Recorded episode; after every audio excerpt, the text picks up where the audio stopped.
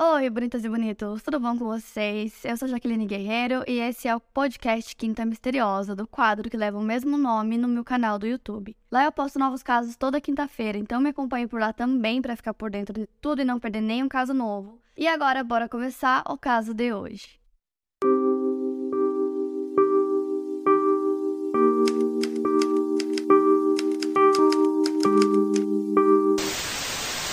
William Stanley Morrison nasceu no dia 14 de fevereiro de 1955 em Miami, no estado norte-americano da Flórida. Ele era o segundo filho do casal Dorothy Pauline Sands e John Morrison.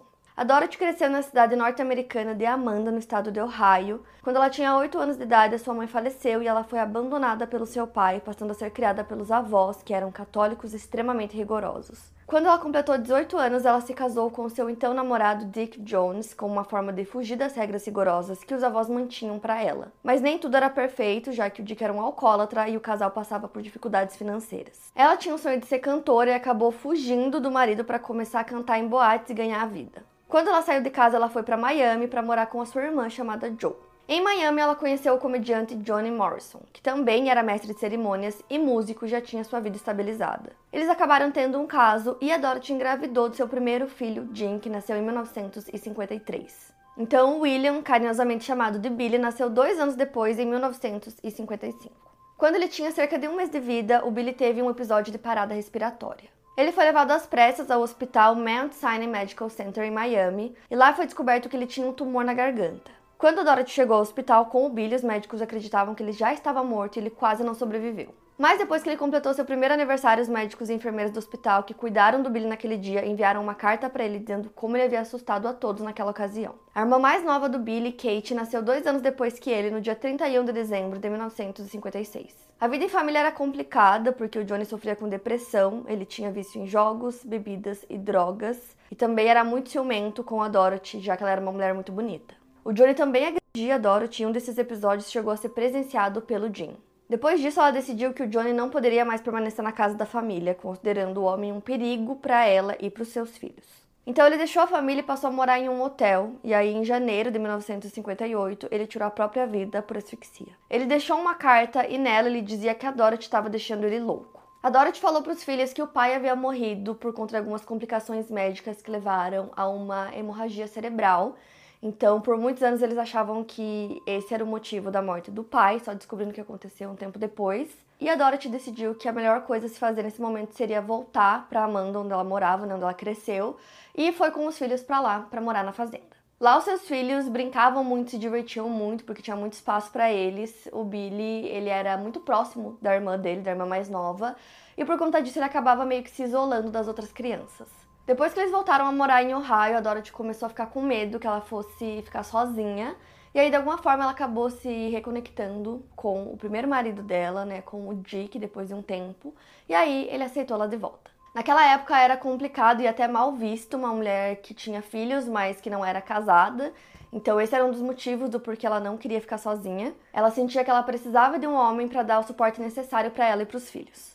Então depois de um tempo dessa reaproximação, eles decidem se casar de novo e aí eles se mudam para Circleville, que é uma cidade que não ficava muito longe de Amanda, onde eles estavam morando antes. E nessa época o Dick estava trabalhando como caminhoneiro, mas ele ainda tinha problemas com bebida, então o casamento dos dois não durou muito, durou cerca de dois anos. Depois da separação, a Dorothy conseguiu um emprego em uma fábrica da DuPont, uma indústria química em Circleville. Ao mesmo tempo, ela queria voltar a cantar, então ela ia para um restaurante chamado The Clock, em Columbus, e outras botes locais à noite para fazer isso. Ela acabou conhecendo um homem chamado Calmer Milligan e começou um relacionamento com ele. Eles se casaram em outubro de 1963 e ele tinha uma filha chamada Kala, que tinha idade parecida com a do Billy, tendo apenas poucos meses de diferença. Por isso, tanto a Dorothy quanto o Calmer decidiram adotar os filhos um do outro, então se tornaram uma grande família com o sobrenome Milligan. O Calmer parecia ser um cara super legal, ele se importava com a família, ele era bastante protetor da sua filha, mas não demorou muito para que ele se tornasse um homem controlador com todo mundo da família. Não demorou muito para que ele também passasse a ser violento com a Dorothy, era um ato de violência extrema. Ele puxava ela pelos cabelos, arrastava ela no chão, batia nela, e tudo isso era presenciado pelos filhos. Segundo a Kate, existiam momentos de muita violência e era perceptível ao olhar para o Billy que o seu corpo estava lá, mas seu olhar estava vazio. Mesmo ele estando ali, parecia que a sua mente estava em outro lugar. Posteriormente, o Billy relatou que ele perdeu o respeito pela polícia em uma ocasião específica em que eles foram chamados para a residência da família. O Calmer tinha batido muito na esposa, a Dorothy estava ensanguentada quando os policiais chegaram. O Billy foi pedir ajuda para eles, gritando para que eles tirassem o padrasto da casa, que eles olhassem o que o Calmer tinha feito com a mãe dele. Para decepção do Billy, os policiais simplesmente ignoraram o fato de que a mãe dele estava toda machucada e disseram que se a Dorothy tivesse sido uma esposa melhor, ela não teria levado uma surra. Nada foi feito a respeito daquela situação.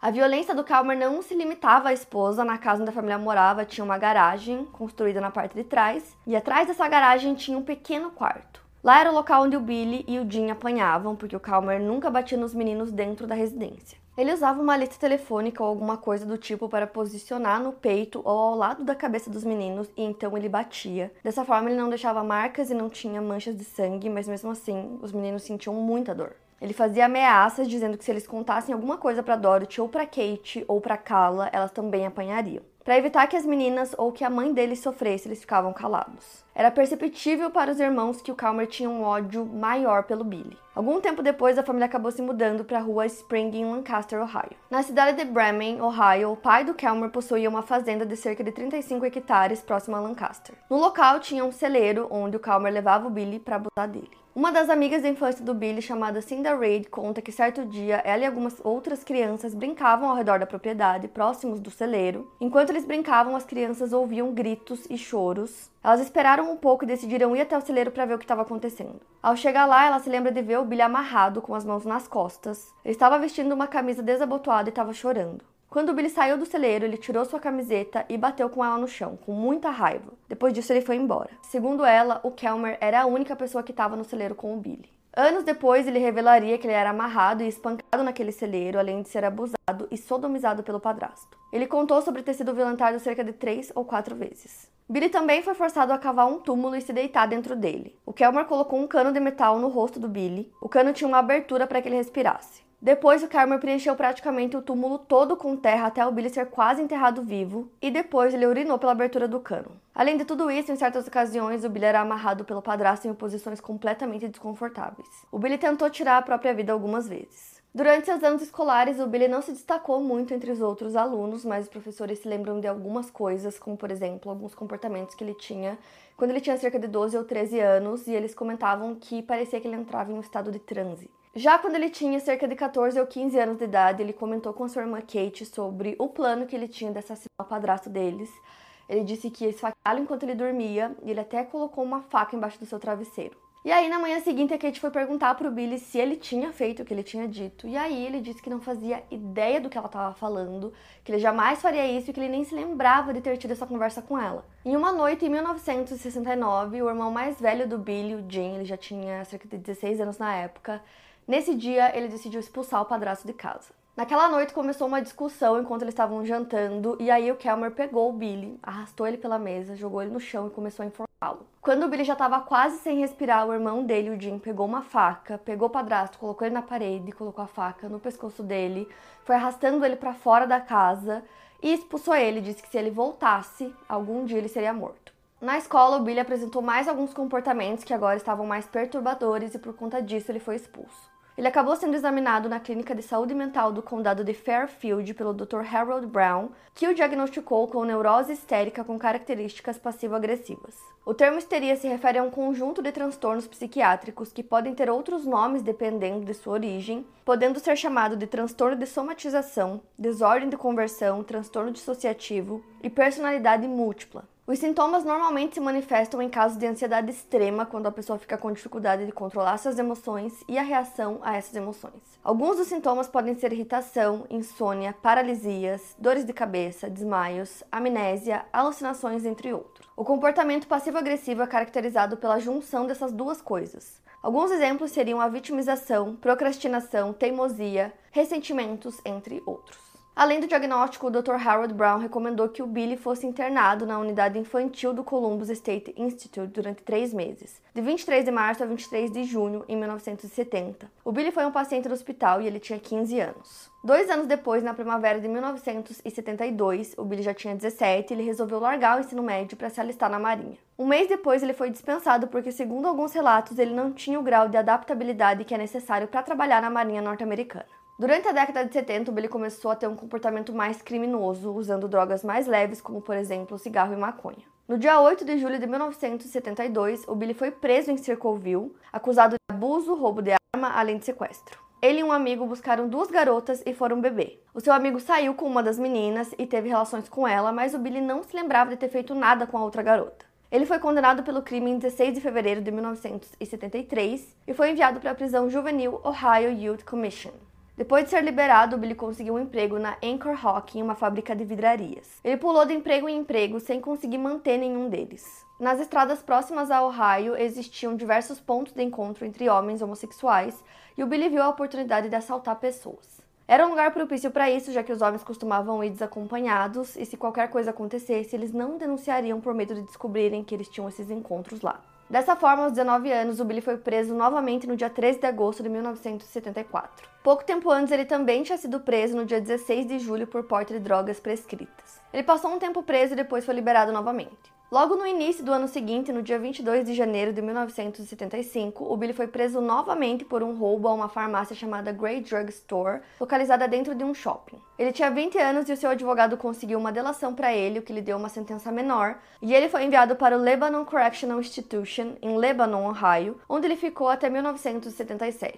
Enquanto ele estava lá, ele teve alguns sintomas como dificuldade para dormir, vômitos frequentes e visão turva. Ele precisou ser mantido em isolamento protetor durante nove meses depois de ter exposto o tráfico de drogas que acontecia dentro da instituição. Logo depois de ser liberado sob liberdade condicional, ele violou os termos da liberdade ao não se comunicar com seu oficial. O Billy conseguiu um emprego em uma fábrica, mas logo depois foi demitido. E aí ele teve uma discussão com o padrasto dele, ele pegou o seu carro e dirigiu para Columbus, capital do estado de Ohio. E lá ele ficou vagando por cerca de uma semana antes de conseguir um emprego trabalhando na manutenção do Channing Way Apartments ao leste da cidade. Em 2 de outubro de 1977, o Billy foi demitido, e aí depois disso ele volta a procurar emprego. Ele tentou encontrar nessa mesma área de complexo de apartamentos, mas ninguém o contratou. E como ele foi ficando cada vez mais preocupado por conta disso, ele começou a tomar três ou quatro comprimidos de um remédio, que era uma anfetamina, utilizada para estimular atividades do sistema nervoso central, fazendo com que a pessoa fique mais alerta, para que o cérebro trabalhe mais depressa. E aí, combinado a isso, ele também tomava bebidas alcoólicas, então ele tomava ou vodka, gin ou rum. Ainda no mês de outubro começaram a acontecer vários casos de abuso no campus da universidade, da Ohio State University, em Columbus, ela tem um campus muito extenso, então em um período de 12 dias, quatro abusos aconteceram. Quando os casos começaram, a notícia se espalhou porque as mulheres descreviam um homem que parecia ter as mesmas características e o mesmo modus operandi. Então, enquanto elas estavam indo para o estacionamento para entrar no carro delas, esse homem aparecia e começava a ameaçá-las com uma arma. O homem ficou conhecido como o estuprador do campus, então o que ele fazia era abordar essas vítimas nesse momento que elas estavam indo para o carro, depois ele obrigava elas irem até um caixa eletrônico, descontar dinheiro para ele, depois ele levava elas até uma floresta próxima, onde abusava delas. Uma caçada começou para encontrar o culpado e os primeiros casos aconteceram na ala médica da universidade. Teve uma funcionária e uma enfermeira que foram vítimas. Por conta disso, o campus decidiu organizar uma ação onde vários voluntários acompanhavam as mulheres, principalmente no período da noite, para se sentirem mais seguras, então eles acompanhavam até os carros ou até os dormitórios. E como as descrições das vítimas eram todas muito parecidas, a polícia começou a acreditar que era apenas um homem que estava cometendo todos esses abusos. E aí eles conseguiram encontrar as impressões digitais dele dentro de um dos carros das vítimas. Então, usando essas impressões digitais nos dados da polícia, eles conseguiram encontrar quem era o abusador do campus, e era o Billy Milligan. Então, eles conseguiram observar que ele já tinha um histórico criminal, né? Já tinha sido preso algumas vezes, e aí, quando eles mostraram uma foto dele para as vítimas, todas identificaram ele como sendo abusador. Depois disso, a polícia emite um mandado de prisão e eles vão até a casa dele em Columbus. No dia 27 de outubro, eles chegam no local e o Billy vira para eles e fala: "Cuidado com a bomba". Então, imediatamente os bombeiros são chamados e aí eles começam a averiguar e percebem que era uma bomba falsa e o Billy é preso. Dentro do apartamento, a polícia encontrou vários objetos das vítimas, como a CNH delas, e além disso, tinham muitos quadros espalhados pelo local. E eram pinturas muito boas, muito bem feitas, que mostravam diferentes níveis de habilidade. Então, eles começaram a achar que ele tinha roubado esses quadros, porque parecia que uma mesma pessoa tinha pintado todos eles. O Billy não tentou resistir à prisão e ele também não disse nenhuma palavra. Os irmãos dele não acreditavam que ele era o abusador do campus, para eles não fazia sentido que fosse ele. A Kate se lembra de estar presente no momento da primeira acusação, né, da audiência da acusação do Billy, e que ele parecia não estar entendendo nada do que estava acontecendo. No dia 3 de novembro de 1977, um grande júri se reuniu para decidir se haviam ou não provas suficientes para levar o Billy a um julgamento. Ele tinha três acusações de sequestro, três acusações de roubo agravado e quatro acusações de abuso. O júri decidiu que o Billy deveria ser julgado. O Billy não tinha dinheiro para pagar pela própria defesa, então advogados do Estado foram escolhidos para defendê-lo. Os defensores públicos designados para a defesa do Billy eram Judy Stevenson e Gary Shakehard, eles tinham uma ótima reputação por fazerem seu trabalho muito bem. O Gary aconselhou que o Billy não respondesse às perguntas dos policiais para que não se prejudicasse. Judy e Gary passaram muito tempo conversando com o Billy e perceberam que tinha alguma coisa de errada com ele. A psicóloga Sheila Porter trabalhava no departamento de psiquiatria forense no Centro de Saúde Mental e ela fazia parte de uma equipe composta por vários profissionais responsáveis por avaliar a capacidade e a sanidade de um acusado em processos criminais. Além disso, os profissionais do centro eram chamados pela prisão quando eles tinham alguma emergência. Eles receberam uma ligação dizendo que o Billy tinha arrancado o mictório da parede da sua cela e estava tentando usar os cacos de porcelana para cortar os seus pulsos. Eles atenderam a ocorrência e preveniram que o Billy tirasse a própria vida. Sempre que o Billy tinha acesso a papel e caneta, ele começava a desenhar e ele fez vários desenhos enquanto ele estava preso aguardando o julgamento. E uma coisa que era muito curiosa é que os desenhos eram todos muito diferentes entre si, assim, não parecia que tinham sido feitos pela mesma pessoa. Os desenhos eram muito diferentes, tanto em nível de habilidade quanto nos temas dos desenhos, e teve um deles que chamou a atenção da equipe de psiquiatria, que era de uma boneca de pano sendo enforcada. Eles acreditavam que o Billy tinha tendências suicidas e começaram a achar que talvez ele não tivesse habilidade suficiente para participar da própria defesa. Segundo a doutora, existem alguns requisitos básicos que o acusado precisa ter para ser considerado apto para ser julgado. E o Billy não atendia algum desses requisitos, como por exemplo, cooperar com o advogado, entender a natureza do crime cometido e também entender a diferença entre certo e errado. O juiz de fundamentos comuns do condado de Franklin, Jay Flowers, era responsável pelo caso e ele determinou que uma avaliação psicológica fosse feita no Billy. A psicóloga forense responsável foi a doutora Dorothy Turner, do Centro de Saúde Mental, e ela passou bastante tempo avaliando o Billy e ela estava confusa com o caso dele. Ela era especialista na aplicação de um teste que avalia e informa a estrutura da personalidade de um indivíduo. Então ela aplicou o teste no Billy e os resultados foram confusos e precisaram ser descartados, já que ela considerou que eles fossem inutilizáveis. Testes de QI em diferentes momentos trouxeram resultados que variavam de uma inteligência limítrofe, quase beirando o que antigamente era considerado como retardo mental, enquanto outros testes nele davam um nível de QI de gênio. O Billy passou meses em observação até que em 1978 o juiz indicou o Dr. George Harding, um renomado e respeitado psiquiatra, sócio do Hospital Harding, para conversar com o Billy. Inclusive, esse hospital era muito renomado e respeitado no quesito de tratamento de saúde mental. O doutor passou um tempo com o Billy e, enquanto avaliava, percebeu que seu comportamento, tom de voz e sotaque mudavam em diversos momentos. Por conta disso, o doutor diagnosticou Billy com um transtorno de personalidade múltipla o que foi posteriormente renomeado para transtorno dissociativo de identidade, para ajudar a esclarecer o que a condição realmente é. Atualmente, sabe-se que o transtorno dissociativo de identidade geralmente ocorre em pessoas que passaram por algum tipo de trauma durante a infância. Então, todas essas identidades surgem como uma forma de proteção desses traumas, e um dos sintomas do transtorno é a amnésia, algo que ia de encontro ao que o Billy descrevia. Quando Billy trocava de personalidade, ele costumava revirar seus olhos, que mexiam bastante durante o processo, e havia um certo período em que ele parecia visivelmente confuso antes da próxima personalidade mostrar quem era. Para a mãe do Billy, sempre houveram dois Billys, um que fazia coisas ruins e um que não fazia. Para a família, o diagnóstico fazia muito sentido e também explicava vários momentos em que ele teve episódios dissociativos, episódios de amnésia,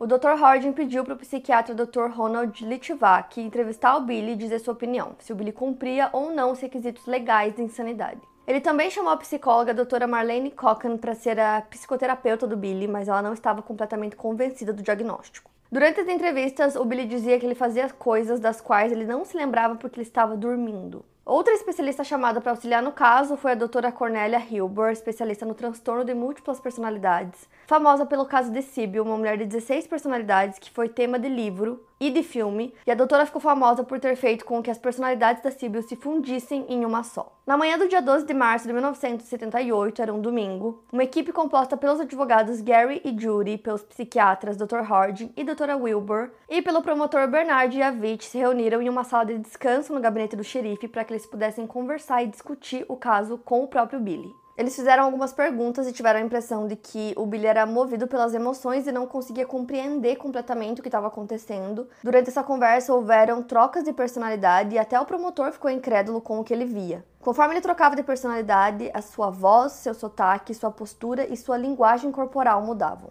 Logo em seguida, no dia 16 de março, Billy é transferido para o Hospital Harding para uma avaliação psiquiátrica antes do seu julgamento. O que não era algo comum, o que se costuma fazer em casos como o do Billy, era enviar o acusado para o Lima State Hospital quando eles eram considerados legalmente insanos, mas as autoridades consideraram que o Harding Hospital seria um local mais seguro para o Billy naquele momento. A doutora Wilbur foi até o hospital para conversar com o Billy e conseguiu identificar que ele realmente havia se fragmentado em um total de 10 personalidades. As personalidades variavam em idade e gênero, e o Billy, a personalidade central, não fazia ideia de que ele tinha o transtorno, ele achava que todos os seres humanos eram iguais a ele. Como eu falei para vocês, ele desenhava muito e esses desenhos eram diferentes, né, dependendo de qual personalidade estava no comando. E isso fez com que os psicólogos e psiquiatras conseguissem identificar as diferenças entre as personalidades. Ao que se pôde identificar, quem ficava mais tempo no controle eram as personalidades Allen e Tommy. Allen tinha 18 anos e Tommy tinha 16. Tommy foi quem tomou a iniciativa para o Billy ir para a Marinha. Ele tinha características deprimidas e diversas características esquizoides. Outra personalidade era o Arthur, que tinha 23 anos e era quem anteriormente ficava mais tempo no controle. Era ele que lidava com as situações mais seguras, ele também tinha sotaque britânico e parecia não sentir muitas emoções. Ele também era quem dava a permissão para as outras personalidades entrarem né, e ficarem no comando. Outra personalidade era o Reagan, de 23 anos, que tinha sotaque yugoslavo. E essa era a personalidade mais violenta do Billy, foi ele quem cometeu os roubos. Então, voltando para outra personalidade dele, que foi uma das primeiras que eu citei, que era o Tommy, de 16 anos, essa personalidade era responsável por fazer o Billy fugir. Em certa ocasião, quando o Billy estava no Harding Hospital, o Tommy assumiu e ele decidiu fazer com que o Billy escapasse da cela que ele estava e fosse até a porta da frente, não para fugir, mas só para ele ver se ele conseguia fazer com que ele escapasse. Ele também conseguia destrancar fechaduras com muita facilidade e conseguia escapar de camisas de força. A Christine era a personalidade mais nova, ela tinha apenas 3 aninhos e era uma garotinha assustada. Em um primeiro momento, quando eles começaram a falar sobre as personalidades, a família do Billy ficou um pouco cética com tudo isso, mas com o tempo foi fazendo muito sentido para coisas que já tinham acontecido na vida do Billy. Como, por exemplo, quando ele foi enviado pela primeira vez para uma instituição de saúde mental, ele tinha 14 anos. Um dos médicos disse que o Billy tinha muitos episódios de amnésia e o próprio Billy disse que ele tinha um sentimento como se fosse um sonho que vem e vai. A própria mãe do Billy se lembra de conversar com ele, de repente ele mudar de sotaque, e ela também se lembra de vários episódios que ele teve amnésia. Então, quando os profissionais estavam conversando com o Billy, na maioria das vezes era na verdade com uma das personalidades que estavam muito relutantes em deixar o próprio Billy ficar no comando para conversar com os profissionais, porque segundo a personalidade Tommy, o Billy tinha sido colocado para dormir durante uma tentativa de tirar a própria vida aos 16 anos de idade. E eles dizem que todas as vezes que eles deixam o Billy sair, ele tenta tirar a própria vida e como as personalidades não querem morrer, eles deixam ele sempre dormindo. Então, basicamente, é esse estado que ele descrevia, né, como se ele tivesse num sono muito profundo.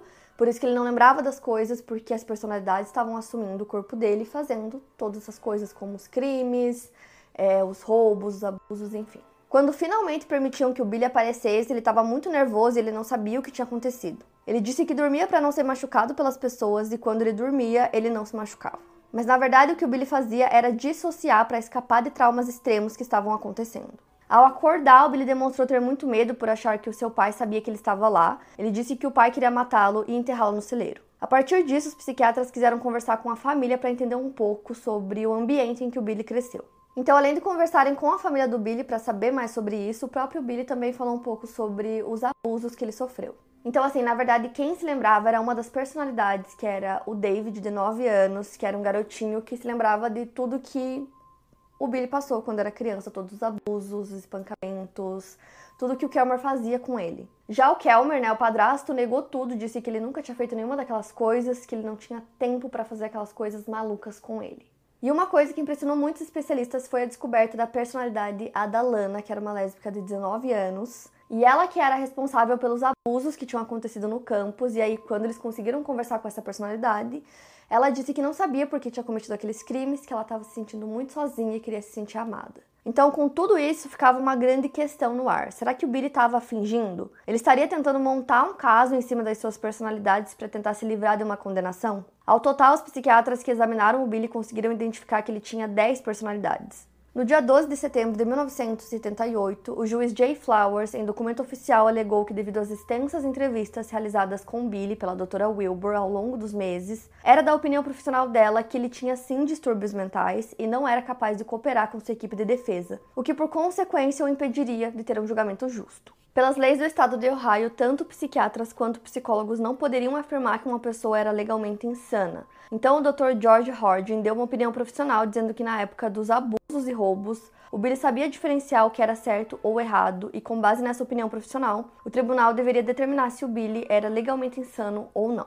Os psiquiatras e psicólogos não queriam que o Billy fosse enviado para uma prisão convencional, porque nesses locais ele não receberia o tratamento mental adequado. O objetivo da doutora Wilbur era fundir todas as personalidades do Billy em uma só, assim como ela tinha feito anteriormente com o Sibyl. Ela relatou que havia conseguido fundir as personalidades dele e ele foi considerado apto para ir a julgamento no dia 6 de outubro. Pouco antes disso, o caso virou notícia nos jornais e as pessoas estavam intrigadas pelo fato dele ter 10 personalidades mas muitos ficavam irritados com o fato do caso ter perdido completamente o foco das vítimas e ter se voltado para a mente do Billy. No dia 9 de outubro, enquanto Billy estava na prisão aguardando seu julgamento, que estava agendado para dezembro, seu defensor público, Gary, afirmou que a tensão do confinamento havia causado novamente a fragmentação das personalidades do Billy.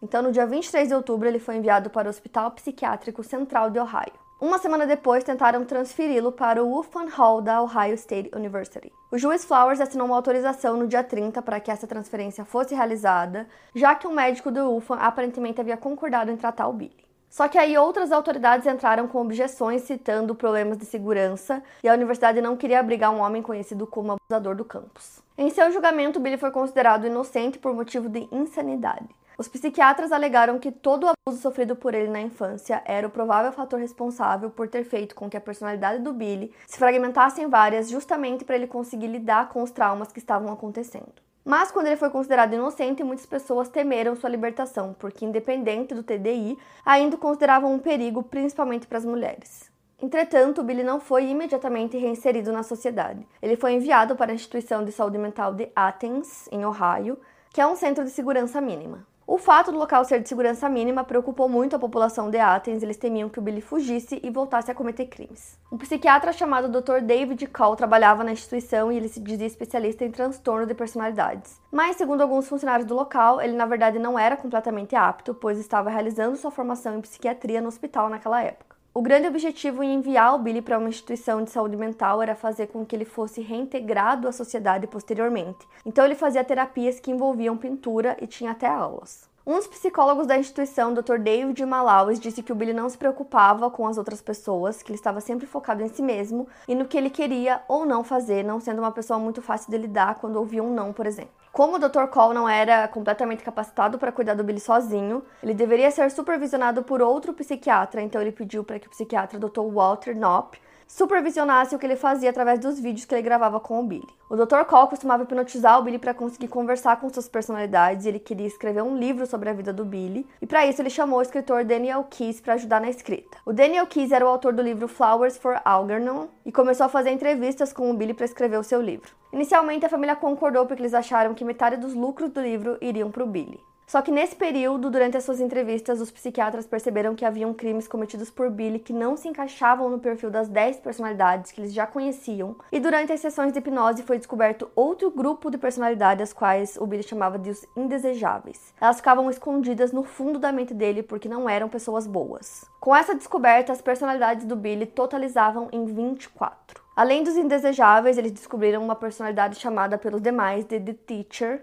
que em tradução seria o professor, um homem extremamente inteligente e articulado que até ensinava as demais personalidades. O Dr. David Call utilizava um medicamento que é conhecido como soro da verdade durante as entrevistas com o Billy. Alguns especialistas dizem que nesses casos a pessoa fica mais suscetível, mais fácil de implantar ideias em sua mente, e muitos acreditavam que o Billy criava suas personalidades apenas para agradar ao doutor. Depois da divulgação do caso do Billy, houve uma explosão de diagnósticos de pessoas com transtorno de múltiplas personalidades, e o transtorno acabou se tornando um diagnóstico comum nos Estados Unidos. O diagnóstico do Billy sempre foi algo muito controverso, havia quem acreditava e quem não. O Dr. Knopp, que estava supervisionando o trabalho do Dr. Kahl, era um nativo da República Tcheca e tinha sido convocado para trabalhar na Força de Trabalho Alemã durante a Segunda Guerra Mundial. Ele falava servo-croata, que supostamente era a língua que a personalidade Raging falava além do inglês. Então o Dr. Knopf tentou diversas vezes se comunicar com Raging em servo-croata, mas em todas as ocasiões ele imediatamente mudava de personalidade. Só que tinham algumas outras coisas muito intrigantes no caso. Por exemplo, o Billy alegou que ele sabia escrever e falar em árabe, então ele enviou uma carta para Daniel Keys em árabe, e segundo ele, a personalidade autora da carta era o Arthur. Só que aí, posteriormente, um detento de Lima chamado Ayad Kalini um assassino que estava sendo tratado em Lima para esquizofrenia disse que o Billy tinha pedido para ele traduzir uma carta do inglês para o árabe e que ele costumava pedir para o Ayad ensinar para ele a língua. Enquanto isso, o Dr. Cole, né, que estava fazendo todo esse trabalho com o Billy, ele começou a ser extremamente criticado tanto nos jornais quanto pelos próprios policiais, sendo acusado de estar trabalhando com o Billy apenas para suprir interesses próprios. Isso porque ele já tinha recebido cerca de 3 mil dólares para ajudar na escrita do livro. E aí, em algum momento, ele pediu pro oficial da condicional do Billy para que ele permitisse que o Billy saísse um pouco da prisão para ir até Nova York para aparecer na TV. E posteriormente ele queria levar o Billy também para Hollywood para que fizessem um filme sobre ele. Então, mais uma vez, surgiram críticas pelo fato de que as pessoas estavam muito mais é, interessadas em entender a mente do Billy, entender essas personalidades, do que falar sobre os crimes que as personalidades ou ele mesmo tinham cometido, né? Ou seja, eles diziam que estavam dando mais atenção para o agressor do que para as vítimas. Em março de 1979, os médicos da instituição avaliaram o Billy e consideraram que ele estava melhor e que ele podia ter um pouco mais de liberdade. O Billy pintava com frequência e, como o caso estava tendo muita visibilidade, apareceram várias pessoas que queriam comprar as pinturas dele e ofereceram um bom dinheiro por isso. Com o dinheiro que ele ganhou com as pinturas, ele comprou um carro que ficava na instituição e ele usava esse carro para sair de lá quando ele tinha permissão. Os funcionários diziam que ele tinha um tratamento diferenciado porque nenhum outro paciente podia fazer as coisas que ele fazia. E como a população estava de certa forma revoltada com o fato do Billy estar ganhando dinheiro, né, com o caso dele, dois políticos decidiram criar uma lei chamada a Lei de Milligan. A lei dizia que tudo que o Billy ganhasse, seja com venda de pinturas, livros ou qualquer outra coisa, o valor tinha que ser revertido para o Estado, com o objetivo de que os criminosos não conseguissem lucrar com os seus crimes. Além disso, os políticos não estavam gostando da liberdade que estavam dando para o Billy e queriam que ele fosse transferido para uma instituição com mais segurança. Então, uma das leis estaduais foi alterada e, a partir dela, se um paciente de uma das instituições de saúde mental fosse ter mais liberdade, era necessário que os médicos fossem até o tribunal para pedir permissão para a justiça. Ainda em Athens, o Billy teve alguns problemas na instituição porque ele ofereceu drogas e álcool para algumas mulheres jovens que estavam lá também, que também eram pacientes do local, e aí ele levava elas para um dos pomares para eles beberem e terem relações, coisas que eles não deveriam estar fazendo. Então a polícia passou a investigar esses casos porque já que essas mulheres estavam em instituições de saúde mental, o consentimento delas em relação a relações sexuais não poderia ser o mesmo de pessoas completamente sãs. Por isso, nesses casos, poderia ser considerado estupro de vulnerável. Um juiz de apelações comuns do Condado de Atenas ordenou que o Billy fosse transferido para o Hospital Estadual de Lima para criminosos insanos em 1980. A sua transferência ocorreu de maneira abrupta no meio da noite, sem aviso prévio. O Hospital Estadual de Lima era uma instituição de segurança máxima e era um local para onde os pacientes psiquiátricos eram enviados para permanecerem trancados, pois lá eles não recebiam tratamento. Então o Billy parou de tomar os medicamentos anteriormente prescritos pelo Dr. Harding e pelo Dr. Cole e passou a tomar os medicamentos prescritos pelo Dr. Lewis Lindner, que trabalhava no Hospital de Lima e não acreditava no diagnóstico inicial que o Billy tinha recebido. Ele diagnosticou o Billy com esquizofrenia psicopática com episódios de dissociação. O tratamento que o Billy começou a receber era para esquizofrenia baseado em medicamentos, um tratamento totalmente diferente do que ele recebia anteriormente. O tratamento para a TDI não se baseia apenas em medicamentos, porque os medicamentos sozinhos não são suficientes. A pessoa precisa também passar por acompanhamento terapêutico. O fato do Billy não estar na terapia fazia com que ele sofresse e se fragmentasse ainda mais. Além do diagnóstico de esquizofrenia, ele foi diagnosticado com vício em álcool, drogas e com personalidade antissocial. Dentro do hospital, ele passou a ter episódios de muita violência. Os médicos que trataram o Billy antes queriam tirá-lo de Lima para que ele recebesse o tratamento adequado para sua condição, mas não foi permitido que ele fosse transferido de volta. Depois de um tempo, o governo decidiu fechar o Hospital Estadual de Lima e o Billy foi transferido para o Dalton Forensic Hospital. No dia 19 de novembro de 1980, ele recebeu o diagnóstico de transtorno de personalidade histriônica e narcisista com traços antissociais, mas se recusou a receber tratamento no hospital de Dayton. O transtorno de personalidade histriônica é caracterizado por uma grande necessidade de chamar atenção, muitas vezes acompanhado por fortes apelos sexuais, emoções exageradas e generalizadas. Em 1981, o livro The Minds of Billy Milligan, ou em tradução As Mentes do Billy Milligan, foi lançado. O Daniel Keyes havia passado um ano e meio conversando com o Billy por cerca de 20 horas por semana para poder escrever o livro. Ele também conversou com a família para entender sobre sua história, mas um dos irmãos do Billy dizem que existem partes no livro que são fictícias. Quando o Billy ainda estava no Dayton Forensic Center, um dos pacientes do local, chamado Don Bartley, se tornou amigo do Billy. O Don tinha uma irmã chamada Tanda Bartley que sempre visitava ele. O Billy começou a se envolver com ela e quando ele tinha 26 anos e ela 21, em 1981, eles se casaram em uma cerimônia com poucos convidados na sala de visitas do centro forense. A Tanda o deixou apenas 51 dias depois do casamento. Ela escreveu uma carta dizendo que não conseguia mais permanecer com ele, pegou o dinheiro que ele tinha recebido pela venda de alguns livros e foi embora de sua vida. Como o Billy se negou a receber tratamento no Dayton Forensic Hospital, ele foi transferido para o centro Timothy Moritz do Columbus Hospital, mas depois de um tempo, o juiz Jay Flowers considerou que ele não estava recebendo o tratamento adequado, então ele voltou para Athens. Em um primeiro momento, Billy teve um bom comportamento, só que aí ele começou a se envolver com uma das funcionárias e, inclusive, ele costumava atrair muita atenção das mulheres que mandavam cartas para ele. Em 1983, o Billy ganhou um pouco mais de liberdade no hospital, então ele podia sair do hospital em alguns momentos e aí ele podia voltar lá para receber o tratamento. E quando ele conseguiu um pouco mais de liberdade, ele decidiu comprar uma fazenda e algumas cabeças de gado e viver por lá sozinho. Enquanto ele morava lá, ele conheceu uma estudante da Universidade de Ohio chamada Becky Burkhardt, que jogava no time de tênis universitário, e eles começaram a namorar. Nessa mesma época, o Billy voltou a pintar e a vender suas pinturas, e o dinheiro arrecadado ia para uma fundação que ele mesmo criou, que era para crianças que sofreram abusos, e ele parecia estar melhor. No ano seguinte, em 1984, um amigo do Billy chamado Jim Murray, que era um produtor de novelas, estava trabalhando em uma novela onde as pessoas da comunidade interpretariam elas mesmas e ele queria que o Billy participasse. Mas no caso do Billy, ele interpretaria uma pessoa normal e o Jim interpretaria uma pessoa com múltiplas personalidades. O Jim contou no documentário sobre o Billy da Netflix que ele sempre se sentiu muito seguro, muito bem perto do Billy, exceto por uma coisa que aconteceu uma vez. Ele disse que os dois estavam caminhando juntos em uma floresta e aí o Billy levou ele até um lugar que ele gostava de ir durante a sua adolescência. Quando eles chegaram lá, o Jim disse que ele sentiu medo e sentiu um arrepio na espinha porque eles estavam num local muito afastado de outras pessoas, a quilômetros de distância da cidade. Mas que nada aconteceu e aí eles voltaram e depois disso ele nunca mais saiu para caminhar com o Billy. O xerife de Athens, Bob Allen, era vizinho do Billy e ele dizia publicamente o quanto ele não gostava do Billy, que ele queria colocar ele de volta atrás das grades. O Bob não aprovava o fato do Billy ter sido liberto pela justiça e muito menos o fato dele morar em Athens. E o fato deles serem vizinhos aumentava ainda mais os conflitos entre eles. O Billy até chegou a acusar o filho do xerife, Scott, de ter atirado em um de seus cães. A briga entre eles era bastante pública e o xerife não tinha problema nenhum em dizer que ele poderia facilmente contratar duas pessoas para matarem o Billy. De uma forma ou outra, o xerife conseguiu o que ele queria, porque em 1985 o Billy estava dando uma volta de carro com um dos funcionários do hospital. De dentro do carro, eles dispararam contra o trailer onde o supervisor dos funcionários morava e por conta disso ele foi preso ele foi colocado sobre restrições aguardando julgamento. Enquanto o Billy estava preso, surgiram rumores de que o xerife tinha pagado outros dois presos para matarem o Billy e fazerem com que parecesse suicídio. O Billy alegou que foi o funcionário do hospital que estava com ele que atirou no trailer que ele estava só junto. Porém, ele enfrentaria quatro acusações, dentre elas vandalismo, perjúrio e intimidação de testemunha.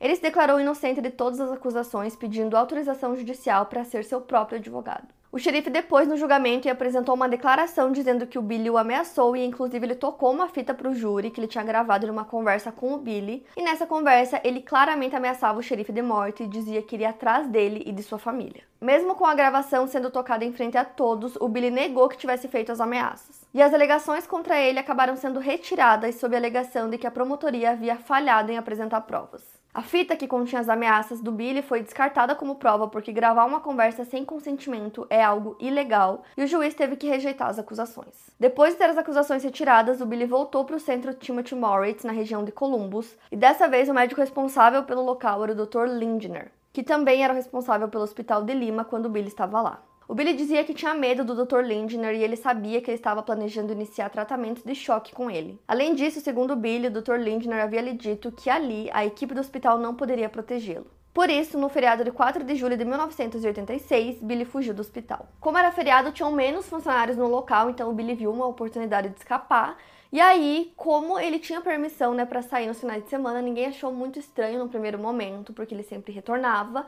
Só que aí na segunda-feira ele não voltou. Quando o Billy fugiu, ele ainda estava sob efeito da medicação que ele tomava, que prevenia que ele se fragmentasse. O Billy pediu a ajuda de um amigo tanto para fugir quanto para gravar alguns vídeos onde ele reclamava do tratamento que ele tinha recebido no hospital. Ele disse que estava disposto a voltar para o hospital, mas só quando as coisas acontecessem da forma como ele queria, porque ele disse que ele queria receber um tratamento que ele sentisse que estava funcionando. Então, seu amigo Jim levou ele para fora do estado e eles foram para Denver, no Colorado. Depois, o Jim deixou o Billy em Aspen e voou de volta para a região de Columbus. Ele deixou o carro dele com o Billy, que eventualmente deixou o veículo no aeroporto. Ele também conseguiu um número do CPF para o Billy sob o nome de Christopher Carr, e com esse documento eles conseguiram uma carteira de motorista para ele. A essa altura a polícia já estava procurando pelo Billy porque ele era considerado uma pessoa perigosa, e quando o carro do Jim foi encontrado no aeroporto, o FBI se envolveu nas buscas. No dia 16 de julho, dois dias depois da fuga, o Billy ligou para o seu irmão Jim e contou a ele que ele estava bem, que ele estava pintando e estava fazendo bom dinheiro. Na época, o Jim morava em Colômbia Britânica, no Canadá, e no mesmo dia os dois voaram para Seattle para se encontrarem. O Jim levou o irmão para Burlingame, em Washington, e o Billy acabou se estabelecendo na cidade. O Jim ficou um tempo com o irmão e nesse tempo ele escreveu um diário falando tudo que eles conversavam, tudo que eles faziam. Nesse período, o Billy começou a fazer umas pinturas um pouco mais sombrias e estava chegando em casa com objetos que ele dizia que tinha comprado, mesmo sem ter dinheiro nenhum. Por conta disso, o Jim começou a se preocupar cada vez mais com a saúde do irmão. No dia 31 de outubro, o Billy ainda era um fugitivo da polícia norte-americana e nesse momento ele já não estava bem e o seu irmão sabia disso. Ele já não estava mais com o Billy, mas continuava mantendo seu diário das conversas que tinha com o irmão. Na época, ele morava com um colega de quarto chamado Michael Maiden, e no próprio dia 31 ele contou ao irmão que esse jovem havia desaparecido no dia 15 de setembro de 1986, e ele estava preocupado, pois a polícia estava sempre no local e ele queria fugir, temendo que fosse reconhecido. Então, depois que ele saiu da casa que ele dividia com o Michael, ele encontrou outros colegas de quarto e contou ao irmão que ele abriria uma empresa de jacuzzis com os homens, sendo gerente de marketing deles, o que o Jim achou muito estranho. Nesse meio tempo, Billy nunca perdeu o contato com o Jim ou com os seus advogados, e o Jim conseguia fazer ligações de conferência na época. Então ele resolveu fazer uma entre Billy e o Dr. Cole porque ele sabia que seu amigo não estava bem. Nessa ligação, o Dr. Cole recomendou que o Billy se entregasse à polícia na Califórnia, porque lá trabalhava um médico chamado Rolf Allison, especialista em TDI, e o Dr. Cole acreditava que dessa forma o Billy poderia receber um tratamento. Então o Jim, irmão do Billy, levou ele para Sacramento para que ele visse o Dr. Allison, mas ele estava em uma prisão, e Billy se recusou a ir até lá. Depois disso, ele foi até Miami para ficar na casa de uma tia e na época estava acontecendo uma conferência da polícia em um hotel e ele foi até lá apenas para ver se ele era reconhecido ou não. Depois que seu irmão o deixou lá, ele ligou para a polícia e avisou que o Billy estava na Flórida. A polícia foi até onde o Billy estava e junto com ele estava um de seus novos advogados chamado Randall Dana. O Billy foi pego pela polícia e acabou se tornando um suspeito em potencial do desaparecimento do seu ex-colega de quarto, Michael Maiden. O Michael tinha 32 anos quando desapareceu e quem relatou o desaparecimento foi o pai dele, ligando para a polícia no dia 27 de setembro de 1986. A proprietária da casa disse que tinha visto o Michael pela última vez no dia 15, quando ela foi até lá para cobrar o aluguel dele e do Billy, que os dois estavam discutindo o Michael recebia cheques por invalidez das Forças Armadas norte-americanas, e aí a polícia descobriu que alguns desses cheques que ele recebia foram forjados e depositados em uma conta conjunta que ele teria com o Billy, mas na verdade o Billy tinha aberto essa conta sem que ele soubesse. Os investigadores acreditam que um dia antes dessa última vez que ele foi visto, no dia 14, ele teria voltado de uma viagem e aí ele teria discutido com o Billy porque ele tinha descoberto né, a abertura dessa conta e percebeu que o Billy estava pegando o dinheiro dele. Por conta dessa descoberta, os investigadores acreditavam que o Billy tinha decidido se livrar do Michael.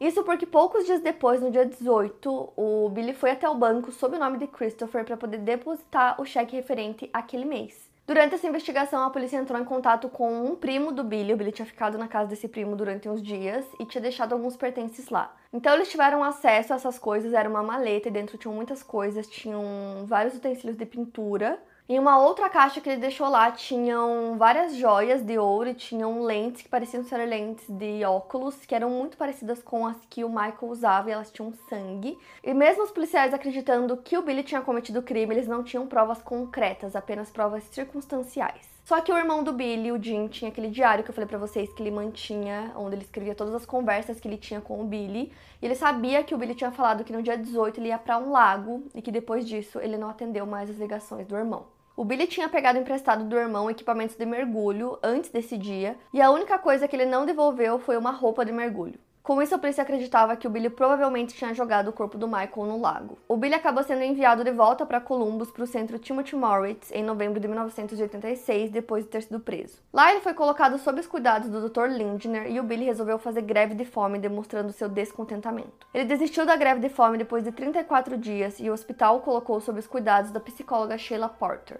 Não muito tempo depois, seus advogados fizeram uma petição para o tribunal para que o Billy fosse solto, para continuar seu tratamento ambulatorial em outro lugar. O juiz queria a opinião de algum profissional de fora do hospital, então o Billy foi liberado e levado ao hospital McLean para a ala psiquiátrica. Lá ele foi examinado pelo Dr. James por uma semana e ele foi bastante cooperativo com o psiquiatra. E o doutor disse que teve a clara impressão de que Billy queria mostrar que estava estável e ele concluiu que ele poderia ser liberto. Mesmo assim, o Billy sentia que não conseguia ter uma vida normal fora dos hospitais devido a toda a publicidade que seu caso teve ao longo dos anos, e mesmo depois de solto, ele não conseguiu encontrar alguém que alugasse um apartamento para ele. Então, o departamento de correções lhe deu um emprego como programador com um contrato de 90 dias de trabalho para tentar ajudá-lo a se readaptar à vida em sociedade. Depois disso, ele consegue seguir com sua vida e até conseguiu outra namorada chamada Marcy. No ano de 1988, o padrasto do Billy, acusado por ele de ter abusado física e sexualmente dele na infância, Calmer Milligan, faleceu. Ele sempre negou todas as acusações contra ele. Infelizmente, não demorou muito para que o Billy se envolvesse em problemas novamente. Em março de 1990, a Marcy ligou para a polícia relatando que estava tendo problemas com ele porque ele tinha ameaçado matá-la. Além disso, ela relatou que ele teria dito que os policiais eram tão burros e incompetentes que, quando ele estava na Flórida e foi preso, eles não perceberam que ele estava com os óculos do Michael e que tinham manchas de sangue naqueles óculos. Além disso, ele ainda disse a Marcy que havia assassinado um homem negro em Logan, Ohio, de uma maneira brutal. Acredita-se que esse homem seja The One Cox, desaparecido em 1979. Na época que ele desapareceu, o Billy estava na casa da sua irmã Kate. A mãe desse homem conhecia Kate e depois do desaparecimento perguntou se ela tinha visto Duan alguma vez. A Kate então perguntou a Billy se ele o conhecia, e o Billy disse que eles saíam juntos para beber e fumar maconha, mas que ele não sabia nada sobre o desaparecimento. Mas algumas coisas levantaram uma certa suspeita sobre o Billy. O ex-marido da Kate, Rob Bauminger, disse que uma certa noite o Billy apareceu na casa da irmã com uma moto, dizendo que ele tinha comprado o veículo e entregou uma grande quantia de dinheiro vivo para Kate. Eles suspeitaram que Duon poderia ser a origem desse dinheiro. Ele nunca foi encontrado e seus familiares encontraram apenas o seu carro na região de Logan, abandonado. Então, da mesma forma que não existem provas concretas de que o Billy teria matado seu colega de quarto Michael, também não existem provas que ele tenha cometido o assassinato de Duon. O que se tem são apenas suspeitas. Em 1991, o Billy foi liberado de toda a supervisão médica. Depois disso, ele ficou fora do olhar do público por um tempo, surgindo de vez em quando. Ele se mudou para a Califórnia para trabalhar em um filme sobre sua vida. James Cameron, que mais tarde dirigiu o filme Titanic, entrou em contato com o Billy para fazer um filme da sua história de vida. Quando foi para Hollywood, o Billy viveu a experiência de ficar em hotéis, então ele usava drogas e bebia muito. Quando começou a se aprofundar na história do Billy, o James descobriu que uma mulher chamada Sandy Arcara tinha os direitos autorais sobre a história de vida dele. Aparentemente, o Billy deu os direitos autorais da sua história para diversas pessoas. Então a Sandy processou o James Cameron para que ele pagasse a ela um salário de mais de um milhão de dólares. Mas o projeto acabou não dando certo e desistiram de fazer o filme. As instituições em que o Billy ficou ao longo de seu tratamento queriam cobrá-lo pelos cuidados fornecidos, mas ele declarou falência. Porém, ele estava recebendo os royalties do seu livro, que totalizaram quase 3 milhões de dólares, e o Estado finalmente aprovou a lei de Milligan, fazendo com que esses royalties fossem pagos ao Estado ou fossem repassados às pessoas a quem Billy devia. Depois disso, ele foi para Las Vegas, onde ele começou a apostar dinheiro, ele era bom nisso, então ele conseguia muito retorno das apostas. Nessa época, ele foi preso algumas vezes por ameaça. Então ele decidiu voltar para Ohio e passou a morar em um trailer que a Kate comprou para ele, onde ele pintava e ficava ao ar livre, coisas que ele gostava muito. Em 2012 ele foi diagnosticado com câncer, ele ficou com medo de morrer e passou a beber muito. Poucos anos depois, em 12 de dezembro de 2014, ele faleceu devido à doença em Ohio. Ele tinha 59 anos. Anna Preston, sobrinha do Billy, disse que visitou o hospital antes da morte do tio e que ele perguntou a ela se Deus poderia perdoá-lo por tudo que ele tinha feito. Segundo a sobrinha, ele admitiu que assassinou pessoas e perguntou se Deus poderia perdoá-lo por isso. A condição psicológica do Billy sempre dividiu muitas opiniões entre quem acreditava nele e achava que o transtorno teria se desenvolvido por conta dos seus traumas de infância, e quem achava que o Billy era um mentiroso vigarista que estava tentando tirar proveito de todas as situações que conseguia, enganando a todos. Em 2021, a Netflix lançou uma série documental sobre o caso nomeada Monsters Inside: The 24 Faces of Billy Milligan, na qual documentou sobre a vida do Billy e trouxe opiniões de médicos que eram conflitantes entre si sobre o caso dele. Em 2023, a Apple TV lançou uma série sobre o caso chamada The Crowded Room, que em tradução seria A Sala Lotada. E aí, por conta dessa série, voltaram a falar muito sobre o caso do Billy esse ano e também porque tiveram algumas matérias que saíram é, sobre pessoas dizendo que sofrem do mesmo transtorno e, como sempre, é uma coisa que divide muito a opinião das pessoas, nem quem acredita que isso existe mesmo e quem acredita que é uma invenção. Então, eu quero muito saber o que vocês acham de tudo isso, então me conta aqui nos comentários. Não esquece do like que me ajuda muito na divulgação. E é isso, para mais casos, siga o podcast Quinta Misteriosa e aproveite para avaliar em 5 estrelas se você gostou. Obrigada por ouvir e até o próximo caso.